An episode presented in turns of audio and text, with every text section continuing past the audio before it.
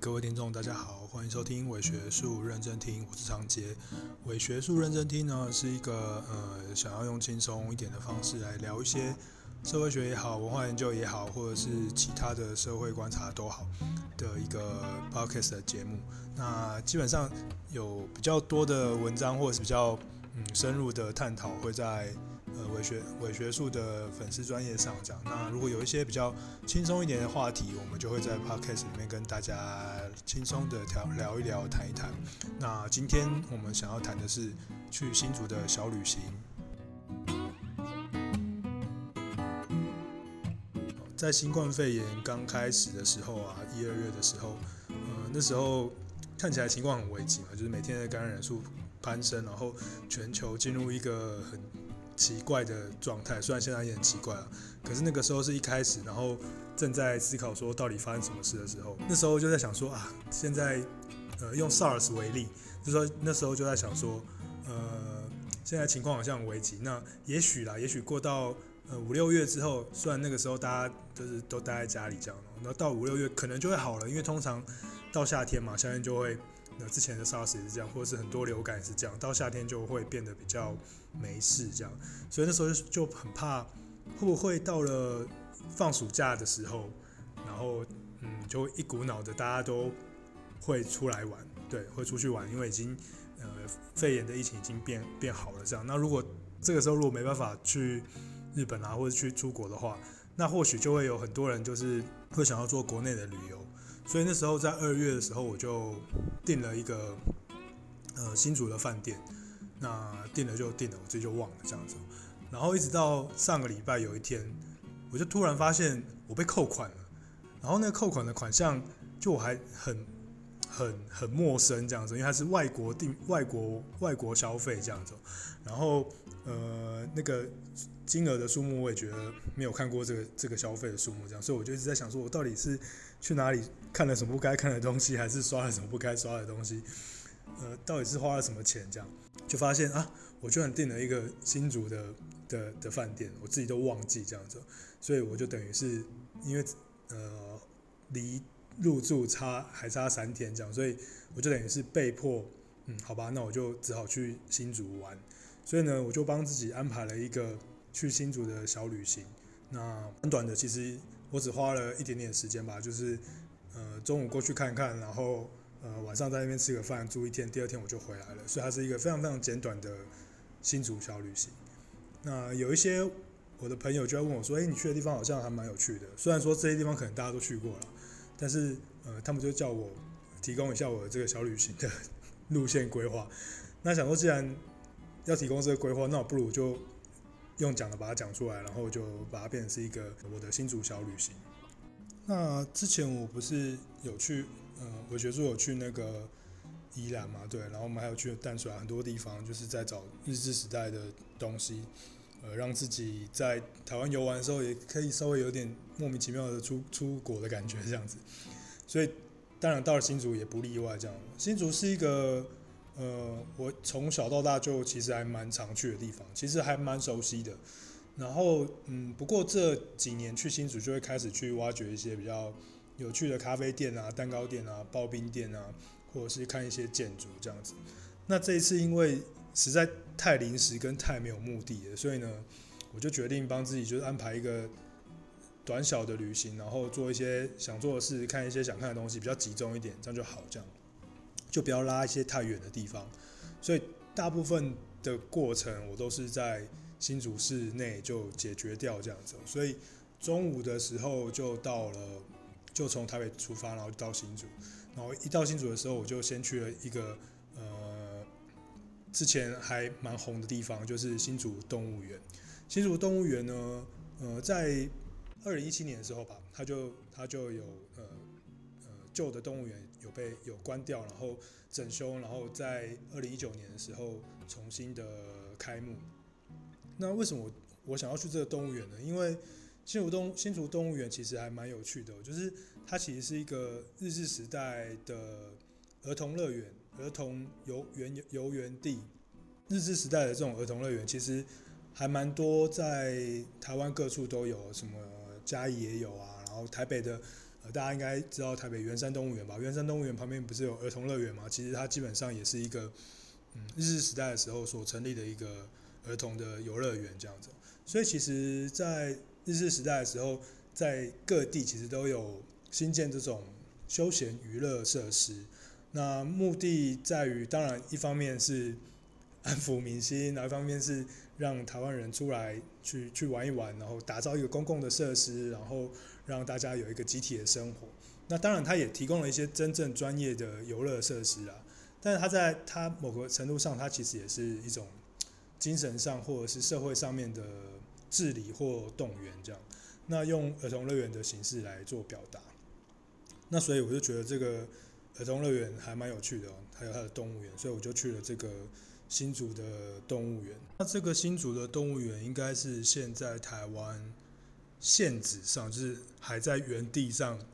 最早的动物园啊，有有一些动物园它可能已经关了，它也许以前有比它更早的，但是它可能已经关了，或者是它已经迁徙迁移到别的地方。所以新竹的动物园是目前台湾目前现存在原地最早的、最古老的一个动物园。所以那时候我记得那时候看到新闻啊，还有一些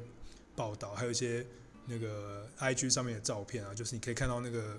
旧动物园的大门，大象的跟狮子的雕青铜雕像，然后镶嵌在那个一个有欧风的那种那种建筑物的大门上。那那个感觉，那时候就觉得好想去这样，但是因为肺炎爆发，所以就想说算了，那就就不要去了。那这次刚好就可以趁这个机会去呃新竹动物园看一看这样子。我一到新竹动物园的时候，其实是从它的正门进去，然后其实我先去了星巴克。我觉得那个星巴克非常非常漂亮，就是我第一次看到，呃，进去然后那个阳光洒遍整个星巴克里面的的的空间，然后星巴克的楼下就是呃动物园的图书馆，里面有些特别的馆藏，然后整个星整个星巴克的氛围也很好，然后呃非常有气氛这样子，然后只是现在很热啊这样，那在里面躲了一下，我就就还是去动物园，那刚好那天去没有什么人，没有。非常的多啦，就是一般般。但我看到新动物园的大门的时候，还有它旁边的那个森林食堂，对，森林食堂，觉得哦很有那个文青风格。果真就如那个报道所写的，就是现这一次的新竹动物园重新开幕是一个文青风格的的的一个空间这样。那我进去动物园之后，我真的觉得整个动物园的呃视觉规划上面跟呃，空间的设计上面其实呃真的是还蛮好的。你一进去的时候，你就可以看到一个一大片的平台高起，然后你就直接走入那个平台。那那个平台的左手边是呃比较可爱的动物区啊，那个是什么动物忘记了？那个浣熊。然后右手边就是呃呃草食性的动物区这样子。然后前面就有一个斜坡往下，所以其实你在这个高台上的时候，你就可以看到。俯视整个东整个新竹新竹动物园的呃整体的样貌。那这个动物园其实并不大，我我觉得我记得我大概花了十五分二十分钟的时间，我大概就全部都逛完了。里面还包含我拍摄啊，或者是拍照的时间。那呃虽然它不大，可是它每一个区域的规划，我觉得都还蛮用心的。呃，使用者的体验也还蛮好的。呃，我觉得那个。建筑师邱文杰，对，邱文杰他其实做了蛮多新新跟新竹呃在新竹里面做了蛮多相关的建设，然后这个动物园是他其中一个最后比较近近期的一个一个一个作品这样。那那个时候他心里面想的就是想要做出一个没有笼子的动物园，就是一般我们想象动物园就是有一个铁笼，然后里面就有动物走来走去，然后外面人在看。但是他希望这一个新竹动物园被重新整理之后是一个。呃，开放式的人跟动物的关系更接近的，然后像是一个公园般的，所以这些动物呢，只是刚好被放到动公园里面的一种想法。那尽量提供这些动物比较舒服的环境，并没，并且没有那些栅栏或者是帷幕把你围起来，然后呃，让你的动物看起来是在一个被监禁的空间中。那现在新竹动物园，它希望看起来像是一个花园中里面刚好有动物的状态。呃，这个这个是它的出发点。那你实际进去动物园的感受的时候，你也可以还大致上可以感受出来这些东西。那里面有添加了一些哦，在原本的这些日治时代或者是国民党时期，呃后后来的时期所所使用的这些建筑物之外，它在这些建筑物之上再增加了其他的新的建筑物，然后包裹住旧的空间，然后所以就是你在这个动物园的整整个游玩的过程中，你可以感受到那个空间感的变化。新旧的交替，然后动物跟人的关系，其实还蛮有趣的，就是其实还蛮活用的。那它就一区一区的，你就是每一区就是可以，嗯，一个主题，然后跟一些建筑物，你可以把它混合起来看，我觉得都都很棒。呃，比如说到了有一区是那个呃旧的日治时代的大门那一区，那那区其实没有没有什么动物啦，对，但是你可以在那个地方，它很鲜明的把日治时代的。水池啊，门口啊，然后旁边的石灯笼啊，然后一些呃纪念碑啊都留下来，所以你可以在那个地方还蛮清楚的感受到呃原本日治时代的时候的动物园的那个规模，你可以想象一下那个规模是长什么样。那它也稍稍微做了一点修复，所以呃那个空间感是呃非常完整的。那另外还有一些地方我觉得还蛮特殊的是，比如说它的里面的植物的呃。种植，呃，因为现在距离那个时候刚开园，其实应该蛮蛮一阵子了吧，所以呃，那个树都长起来，然后草也都长得比较好。呃，听说刚开始的时候，其实大家去看园区的时候，会对植物或者是对这个动物，呃，这个动物园里面的整体环境没有这么的，觉得它没有那么的友善。可是我，嗯，过了这半年之后去，呃，植物慢慢长好了，然后人没有太多的情况下，其实。我在视觉上面跟整体的环境中，我感受是这些植物还蛮能够表达出一种层次感，然后你可以在里面感受到，在一个微小的空间中，然后感受到这种一层一层的地理上的起伏跟动物的这种隐匿在其中的感觉，我觉得还蛮有感觉的。里面有一些空间或建筑物蛮有趣，比如说有一个叫做故事屋的地方，那个故事屋在呃猴岛。的附近就是有一个地方，就是有一个猴子的的呃饲养猴子的地方。那它在它的旁边，那那个那个动物呃故事屋呢，它是一个，其实你远远看就看觉得它是一个半圆形，像有有点像大象的样子。它其实是一个饲养以前有一个大象叫做林子的地方。那个林子这个大象是一个呃有钱的华侨从大阪，然后就是买了一只呃幼象叫做林子，然后。送来送给新竹动物园，那他在那个这个动物园其实没有过得很好，这样子，他可能过一阵子而已，他就他就过世了，这样，所以他并没有，可是他饲养他的那个那个房屋就被就被留下来了嘛。那到了现在，当然他不会再添购买新的动物哦。对了，呃，新竹动物园它的设计跟呃它的经营的理念，其实它是希望这些动物呢。我不，我们不会再去多添加新的动物进去，然后并且现在现现存的动物，我们希望提供它一个呃好的生活环境。所以这边这边的动物其实有很多是以前的旧动物，或是其他的其他动物园的老动物，然后把它移来这边，然后希望可以过完它的下半生。那等它过完下半生之后，这个动物园它就嗯就是它的鞠躬尽瘁这样子，它就可以。呃，好好的变形转型成公园这样子，所以在那个故事屋这个地方，其实它就不再饲养动物了，它就变成是一个呃提供人们说故事的地方，在讲以前如何饲养林子，然后要呃的这个过往的故事。那现在要如何跟动动物共处呢？就在这个故事屋里面做一个表现。那整个动物园的感受，我都觉得很蛮有趣的。还有一个地方我觉得蛮有趣的，就是在服务中心的旁边有一个大的鸟笼。这个大的鸟笼呢，也现在也是呃历史的遗迹这样子。那它以前是呃就是养鸟的地方，一个巨大鸟笼养鸟，然后养的是以前有一个动物叫做黄鱼鸮，黄鱼鸮，对。然后这个呃当然这动物已经死了嘛，所以他就留下那个鸟笼这样。那他们就。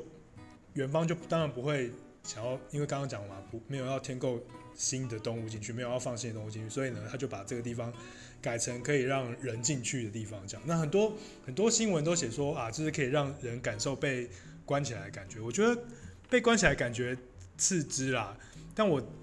实际去看的时候，觉得还是有点小荒谬这样子，就是有很多小朋友在里面蹦蹦跳跳、跑来跑去这样子。那他们在里面看起来很快乐，但他们真的感受到被关起来的感觉吗？这样感觉还是没有。呃，不过我觉得整体而言呢，就是呃，这个动物园是非常有趣，然后也值得去看哦。那旁边那个森林食堂里面也很舒服，这样，然后里面有一些点心，然后大家可以去那边食用。呃，除了动物园之外，其实我觉得哦，这一区啊，那个其实是以前的新竹公园，所以里面有嗯日治时代的新竹公园，所以里面有很多东西其实是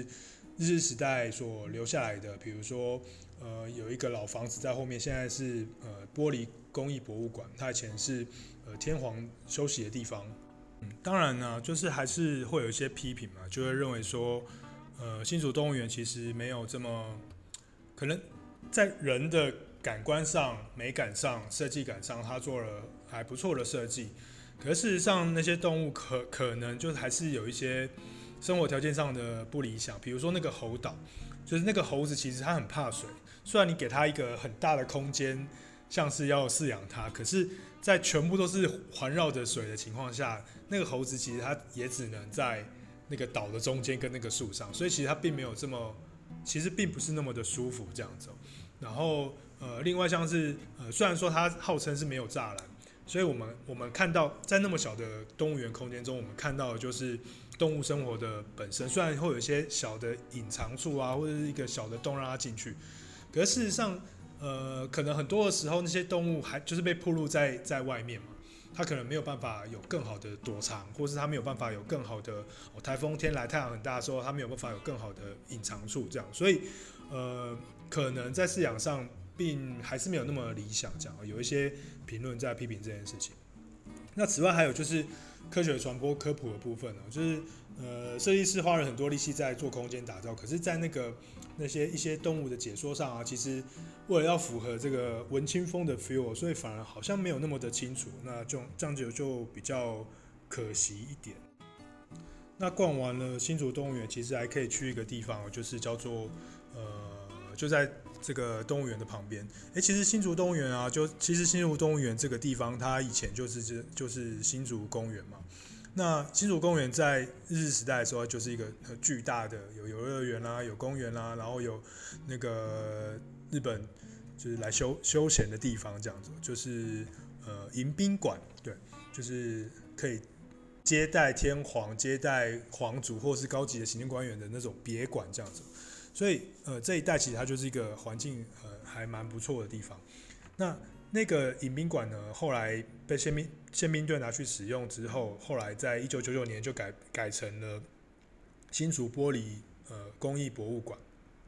那这个新竹玻玻璃工艺博博物馆，我之前其实就有想去，可我想去的原因不是因为它里面的这个展展场或者是呃玻璃相关的东西，是因为它那个时候的大门啊很猎奇，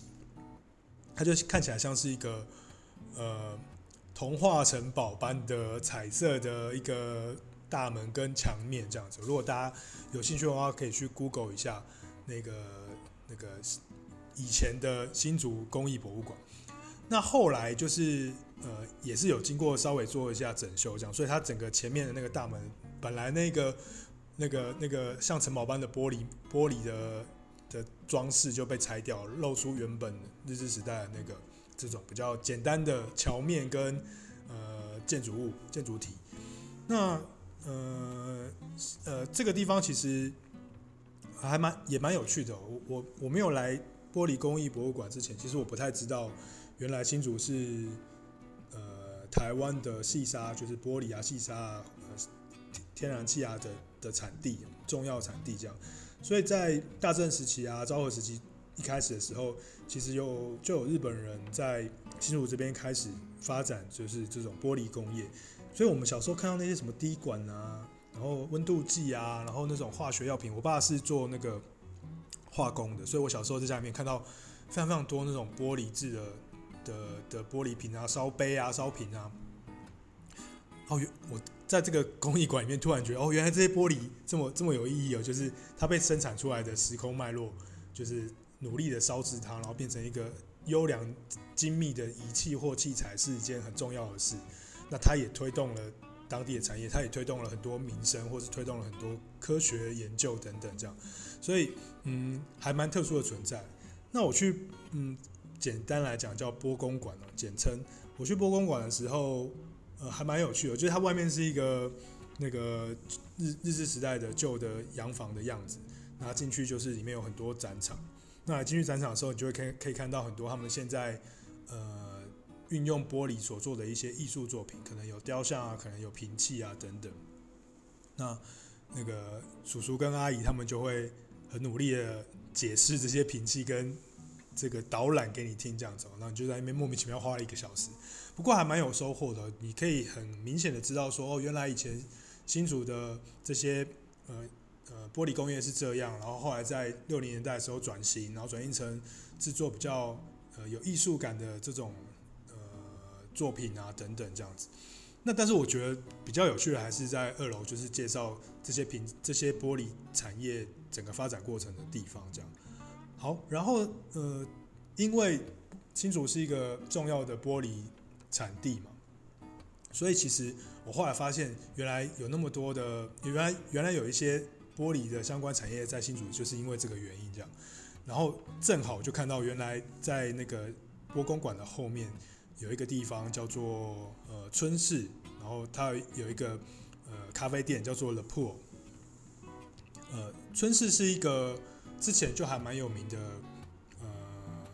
文创品牌，叫做春池计划，哦大家可能有听过，它原本是春池玻璃。实业有限公司就是在做专门做玻璃的一个一个一个企业。那我记得当初知道春池这个企业，是因为在脸书上看到一个就是很棒的商品，它是一个我记得是月饼吧，然后跟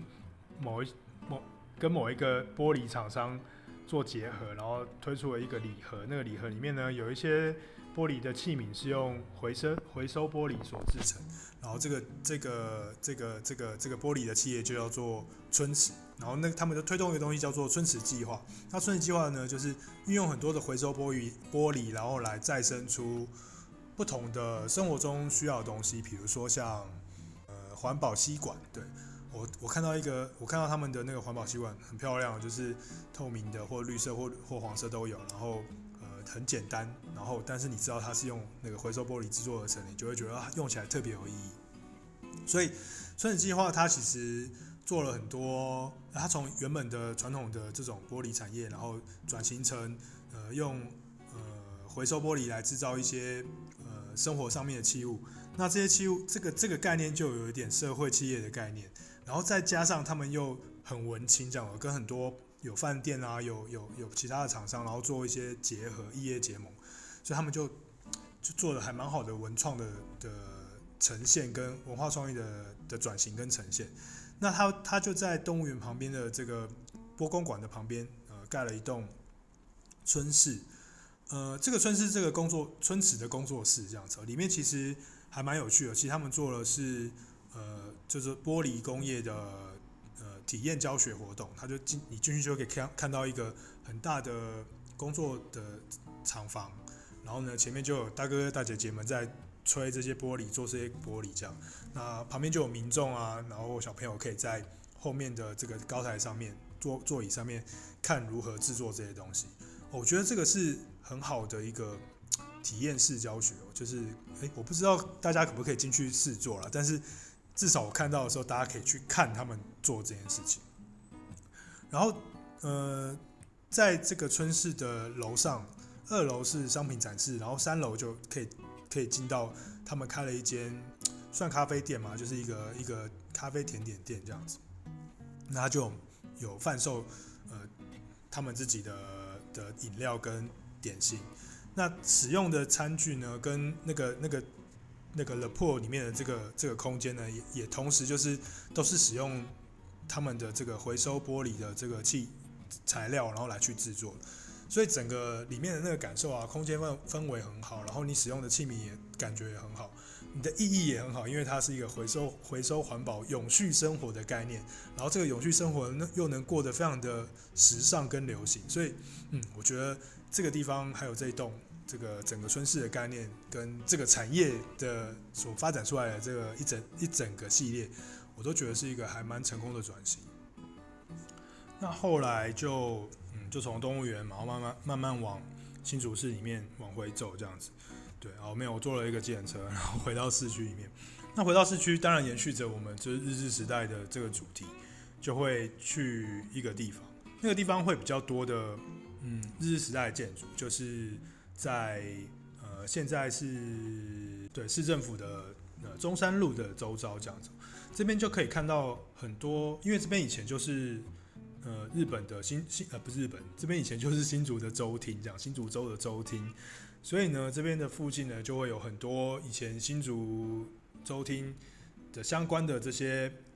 公家单位所留下来的建筑物，这样，然后都是日治时代所留下来遗留下来的，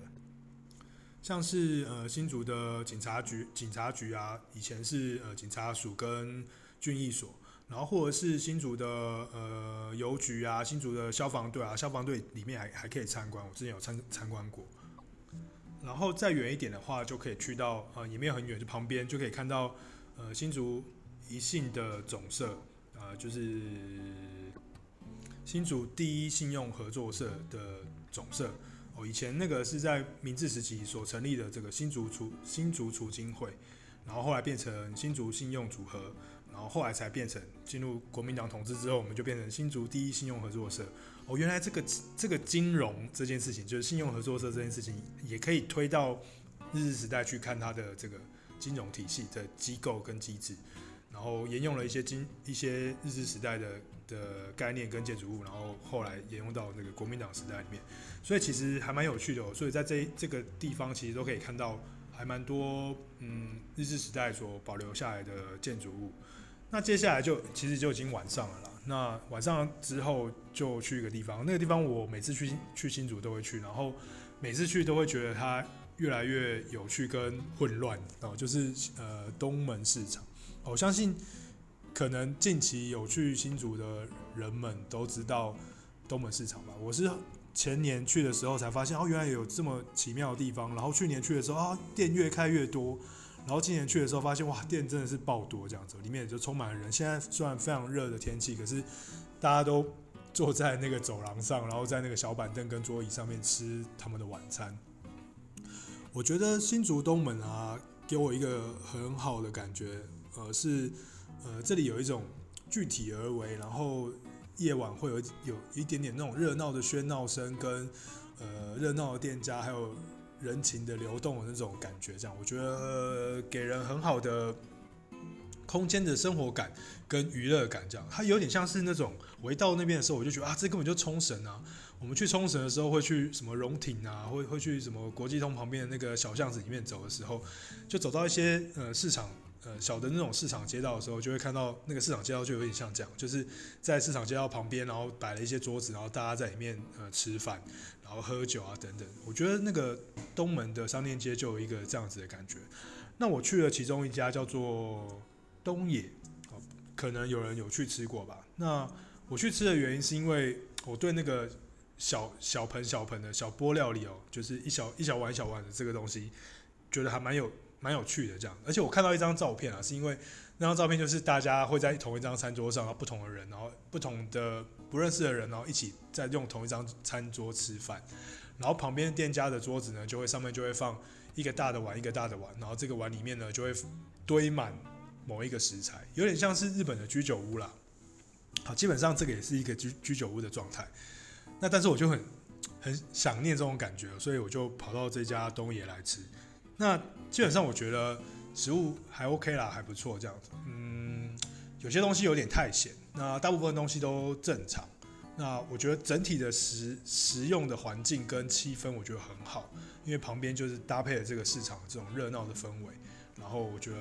可以让让让人有一种。又在地又异国的奇幻感受，这样，所以我一直觉得东门这边很好，很好玩哦。因为你去它二二楼、三楼，二楼会有一些店，